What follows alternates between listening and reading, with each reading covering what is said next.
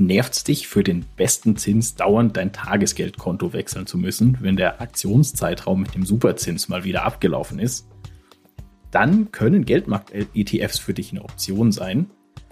Wann das so ist und worauf du bei diesen Geldmarkt-ETFs unbedingt achten musst, darüber sprechen wir in dieser Folge Geld ganz einfach mit Saidi und Emil von Finanztipp. Wir bei Finanztipp sind der Meinung, Finanzen kannst du selbst. Und wir zeigen dir wie.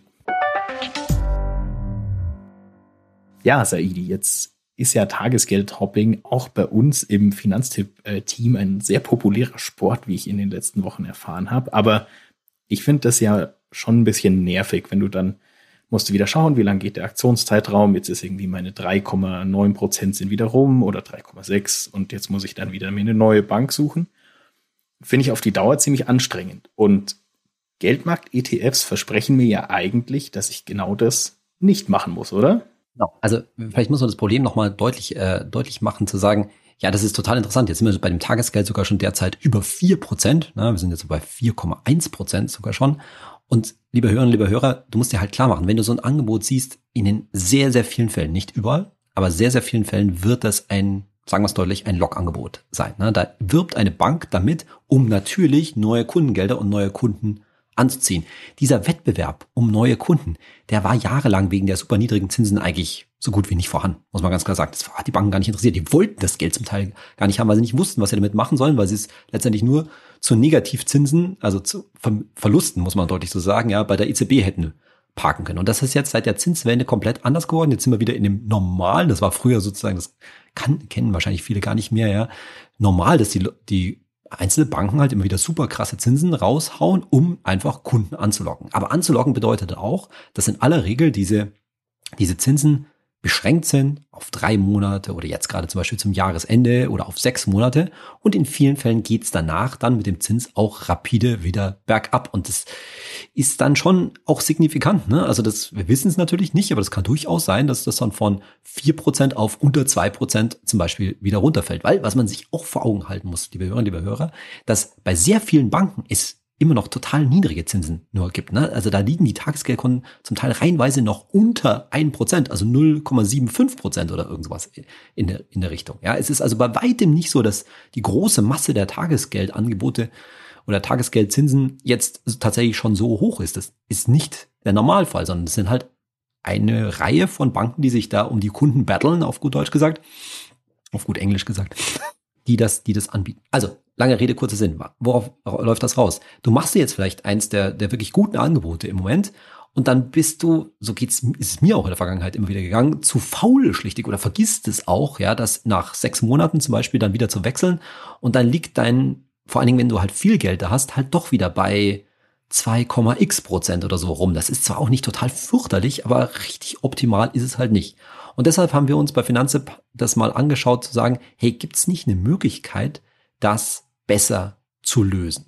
Und jetzt sind wir in diesem ganzen Thema Geldmarktfonds und Geldmarkt-ETFs. Und ich will Ihnen jetzt vielleicht an der Stelle nur mal kurz einen Abriss geben, was, worüber reden wir denn da eigentlich? Wir haben ja schon mal eine, Be eine Folge zu Geldmarktfonds gemacht, da sagen wir auch gleich noch was dazu, aber erstmal für diejenigen vielleicht auch, die das nicht gehört haben, ja, was ist denn der Geldmarkt? Geldmarkt ist einfach der Finanzmarkt, wo sich in aller Regel große Institutionen, Banken in vielen Fällen, untereinander Geld leihen. Und zwar total kurzfristig, in der Regel für, für in vielen Fällen für einen Tag.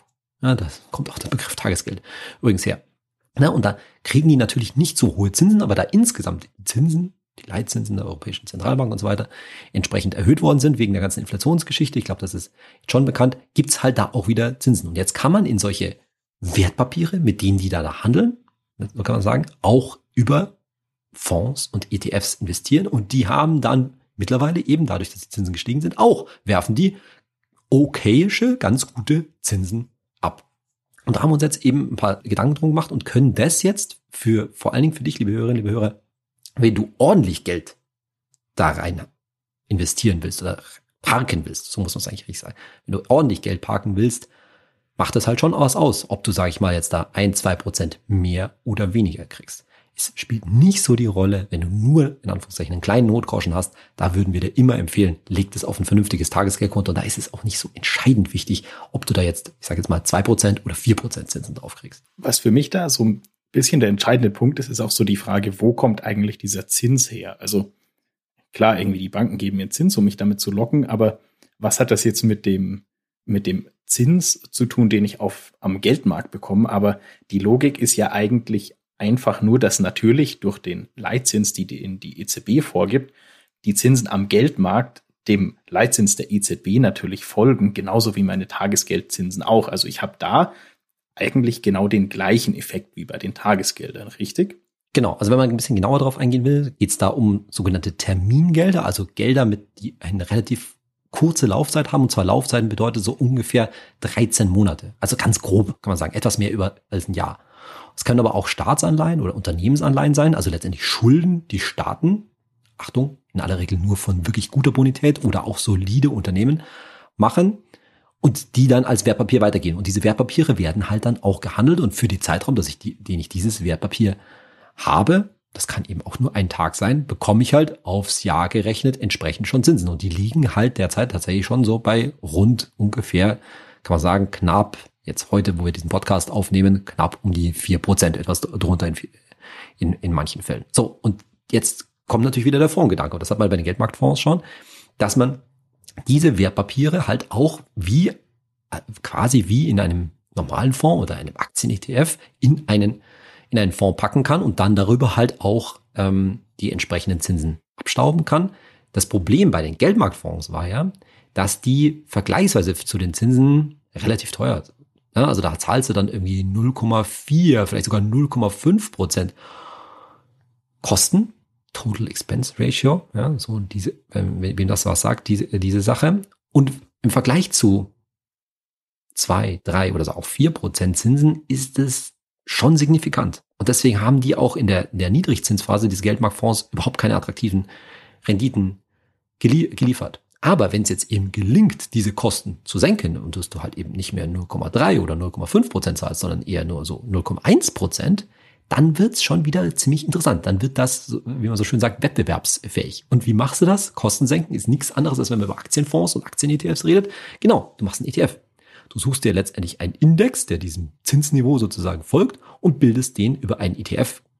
Einfach gesagt, bildest den ab. Und schon hast du ein Geldinstrument, hast du ein Anlageinstrument, das du auch als, liebe Hörer und liebe Hörer, als Verbraucherin oder Verbraucher ganz mal in dein Depot legen kannst. Ja, die haben dann eine Wertpapierkennnummer, beziehungsweise eine ISIN und die kannst du einfach kaufen. Ja, kostet ja bei den heutigen Depots auch nichts mehr, entweder 0 Euro oder 1 Euro oder so was in der Richtung kannst du dir einfach ins Depot zu, als Ergänzung, als Sicherheitsbaustein zu deinem Aktien-ETF dazu, dazulegen. Und das ist dann auch eine total sinnvolle Ergänzung. Heißt aber natürlich auch, ich muss jetzt ein bisschen wegkommen. Beim Tagesgeld schaue ich hier einfach nur auf den Zinssatz und dann haue ich da mein Geld rein. Und wenn ich es brauche, hole ich mein Geld wieder raus und bekomme eben die Zinsen. Jetzt kommt natürlich ein Kurs ins Spiel. Also das alles, was an der Börse gehandelt wird, hat natürlich einen Kurs, zu dem ich kaufen und verkaufen kann, eben wie bei einem Aktien-ETF, in den sonst ein ETF-Sparplan wahrscheinlich reinläuft. Du brauchst also, wie Saidi schon gesagt hat, ein Depot. Da stecken eben diese, diese Wertpapiere drin, aber aus diesen Kursentwicklungen ergeben sich doch auch Vorteile und Nachteile. Also wenn jetzt, sagen wir mal, die Zinsentwicklung verschlechtert sich, dann kann ich natürlich auch Kursprobleme bekommen, oder Saidi? Genau, wobei man sich das jetzt nicht vorstellen kann wie bei einem Aktien-ETF. Ne? Bei einem Aktien-ETF, da geht's ja auch massiv rauf und runter mit riesigen, also ordentlichen Schwankungen. Ne? Darauf haben wir, schon, haben wir schon oft gesprochen, dass es dann 20 und 30 Prozent und 50 Prozent oder sowas in Richtung rauf und runter gehen kann. Das ist natürlich bei solchen Geldmarkt-ETFs überhaupt nicht der Fall. Ne? Da sind die Schwankungen, bewegen sich da in einem total geringen Maß, muss man ganz klar sagen. Und wenn das, was du Emil jetzt gerade angesprochen hast, wenn das jetzt wieder der Fall wäre, das wäre ja der Fall, dass sich die ganze Situation nachhaltig umkehren würde. Mit anderen Worten, dass uns das allgemeine Zinsniveau jetzt wieder total niedrig werden würde. Dann ist es natürlich, wäre das ein Warnzeichen. Und dann, liebe Hörerinnen, liebe Hörer, versprechen wir dir auch ganz klar, dass wir dir von Finanzen sagen würden, hey, jetzt lohnt sich so ein Geldmarkt-ETF erstmal nicht. Aber davon sind wir jetzt wirklich weit weg. Es kann sich keiner vorstellen, dass innerhalb von den nächsten Jahren, so will man mal sagen, ja, sich jetzt so das Zinsniveau wieder Richtung Null bewegt, so dass wir dann sagen müssten, hey, das war eine nette Episode mit den Geldmarkt-ETFs, bitte schieb wieder alles rüber aufs Tagesgeldkonto. Und wie gesagt, das könnte man dann jederzeit rechtzeitig machen, weil das geht nicht von heute auf morgen, ganz bestimmt nicht.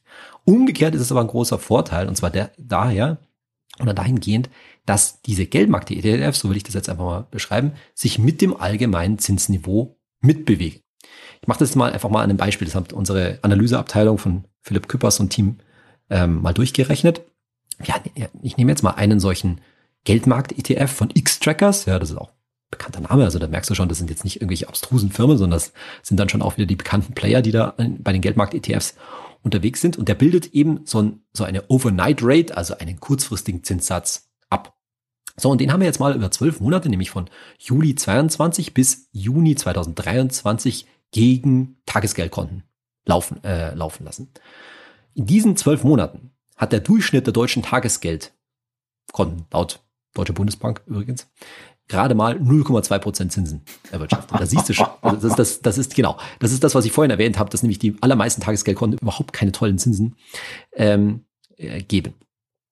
Wenn man jetzt aber nur unsere Empfehlungen von Finanztipp genommen hätte, ja, also die besten Tagesgeldkonten, nochmal, das ist zwölf Monate, Juni, Entschuldigung, Juli 22 bis Juni 23, dann hätten die im Schnitt die Tagesgeldkonten 1,43 Prozent an Zinsen gegeben. Ja, also nicht vergessen, das ist ja noch ein zurückliegender Zeitraum. Klar, reden wir jetzt irgendwie über 3,7 und 4, 4 Prozent und so weiter, aber im Durchschnitt der letzten zwölf Monate waren das eben in Anführungszeichen nur 1,43 Prozent. Aber das, da sieht man schon mal den riesen Unterschied zwischen 0,2 Prozent alle Tagesgeldkonten und 1,4 Prozent die guten Tagesgeldkonten. Und dieser Geldmarkt-ETF von X-Trackers, äh, Overnight Rate Swap ETF, der hat im selben Prozent, äh, im selben Zeitraum 1,7 Prozent an Rendite, ist gleich Zinsen erwirtschaftet. Ne? Also nochmal die besten Tagesgeldkonten 1,43 Prozent versus hier dieser ETF 1,7 Prozent. Und da sieht man schon, das muss jetzt übrigens, Achtung, das heißt jetzt nicht, dass solche Geldmarkt-ETFs immer besser laufen als die besten Tagesgeldkonten. Aber man sieht, sie sind absolut konkurrenzfähig und natürlich sind die 1,7 Prozent auch schon nach Kosten, ganz wichtig. Ja, also das ist wirklich das, was du, liebe Hörerinnen, liebe Hörer, an Rendite da eingesackt hättest. Und dann ist es halt auch ein guter, ein gutes Mittel, um eben dieses Tagesgeldhopping, von dem wir ja vorhin gesprochen haben, zu vermeiden, weil den legst du dir einfach ins Depot und bekommst dann immer einen Zinssatz, der irgendwie so mit dem allgemeinen Tagesgeldniveau, so könnte man sagen, mitläuft. Übrigens, muss man ganz klar, auch, um das auch nochmal zu erläutern, der, dieser spezielle Geldmarkt-ETF, der ist so bis zum Jahreswechsel, ne? also so Dezember, letzten Dezember, letzten Januar war der noch etwas schlechter als die meisten Tagesgeldempfehlungen und jetzt seit Januar, Februar ungefähr ist er besser gelaufen als die Tagesempfehlung. Also da sieht man, das bewegt sich zwar alles in total engen, äh, engen Differenzen, nach immer von 0,2, 0,3, vielleicht 0,4 Prozent Punkten Unterschied. Ja, letztendlich ist die Message einfach nur, wenn du so einen Geldmarkt-ETF nimmst, dann wird der sich langfristig irgendwie so mit dem allgemeinen guten Niveau von guten Tagesgeldkonten mitbewegen. Jetzt ist natürlich immer so ein bisschen die Frage, alles, was irgendwie Vorteile hat, hat ja auch immer so einen kleinen Haken. Was du natürlich wissen musst, liebe Hörerinnen, liebe Hörer, es gibt bei Geldmarkt-ETFs natürlich keine Einlagensicherung wie bei deinem Tagesgeldkonto. Beim Tagesgeldkonto sind ja in, in der EU beziehungsweise auch im, im EWR sind ja pro Person und Bank 100.000 Euro abgesichert durch die Einlagensicherung. Und vor allem bei unseren Empfehlungen bist du natürlich, das sind Länder mit einem sicheren Bankensystem und einer guten Bonität, bist du natürlich auf der sicheren Seite. Der Geldmarkt-ETF hat keine Einlagensicherung. Man muss aber halt auch dazu sagen, in diesem Geldmarkt-ETF stecken natürlich viele, viele, viele Anleihen drin. Das heißt, einmal ist es unwahrscheinlich, dass so ein großes, seriöses Unternehmen oder ein ganzes Land mit einer ordentlichen Bonität pleite geht. Dann ist nochmal unwahrscheinlicher, dass wenn das pleite geht, dass ausgerechnet dein ETF Anleihen davon hält. Aber selbst wenn das der Fall ist, sind die eben so groß, dass das normalerweise nicht ins Gewicht fällt. Das ist dann so ein bisschen so ein Effekt, wie wenn jetzt im MSCI World ein Unternehmen pleite geht. Das merken wir ja meistens gar nicht, wenn da jetzt jemand rausfällt. Aber das hat trotzdem als Konsequenz natürlich eine wichtige Einschränkung, weil es ist halt ein kleiner Unsicherheitsfaktor. Deswegen solltest du halt deinen Notgroschen nicht in so einem Geldmarkt-ETF anlegen. Einmal weil es eben nicht unter die Einlagensicherung fällt und mit deinem Notgroschen sollst du immer auf der absolut sicheren Seite sein. Das ist ja quasi das Fort Knox deiner, deiner persönlichen Geldanlage. Und was auch ganz wichtig ist, du musst dich bei deinem Notgroschen natürlich darauf verlassen können, dass du an den auch schnell rankommst. Und bei so einem Geldmarkt-ETF, wenn du den jetzt in deinem Depot verkaufst, dann kann das halt schon mal ein bisschen länger dauern. Bei deinem Tagesgeld möchtest du das ausgezahlt bekommen beziehungsweise abheben auf dein Verrechnungskonto oder Referenzkonto und dann hast du das sehr, sehr zügig. Und da, wo du eben bei deinem Tagesgeld in dem Zeitraum, wo du mehrere Bewegungen machen kannst, kann das bei dem Geldmarkt-ETF dauern und es kostet, wenn du Pech hast, natürlich Ordergebühren, was dann auch wieder blöd ist. Also für deinen Sicherheitsbaustein, ganz, ganz wichtig, bleib für deinen Notgroschen weiter beim Tagesgeld, weil du da einfach die ganz, ganz sichere Option gewählt hast und damit einfach auch keine minimalen Risiken eingehen solltest. Ich mache mal an der Stelle irgendwie mal kurz ein Beispiel. Also ich, ich sage jetzt einfach mal, das hat, es hat jemand jetzt, du hast du, stell dir vor, liebe Hörerinnen, liebe Hörer, du hast 60.000 Euro, ja, nicht nur zum Anlegen, sondern letztendlich gesamtes Vermögen, also gesamtes liquides Vermögen, was jetzt nicht vielleicht im Haus oder so drin, steckt. Und jetzt könntest du, das ist jetzt völlig willkürlich, folgende Auf, äh, Aufteilung dir überlegen, zu sagen, ich will nicht so viel Risiko gehen, ich nehme, will 50 Prozent in Aktien-ETF langfristig investieren, weil mehr halte ich einfach nicht aus, bin ich bereit, mehr Risiko einzugehen, das passt mir, passt mir nicht, das ist ja auch völlig in Ordnung. Also von 60.000 Euro 30.000 Euro in den Aktien-ETF. Dann verdienst du vielleicht ganz ordentlich, sagst, ich habe auch ein entsprechendes Sicherheitsbedürfnis, 10.000 Euro, die möchtest du, drei Netto-Monatsgehälter zum Beispiel, ja, auf, als Notgroschen haben. Und da würden wir immer ganz klar sagen, das sollte auf ein Tagesgeldkonto. Das kann jetzt eines der gut verzinsten Tagesgeldkonten sein, die wir derzeit bei Finanztipp auch empfehlen.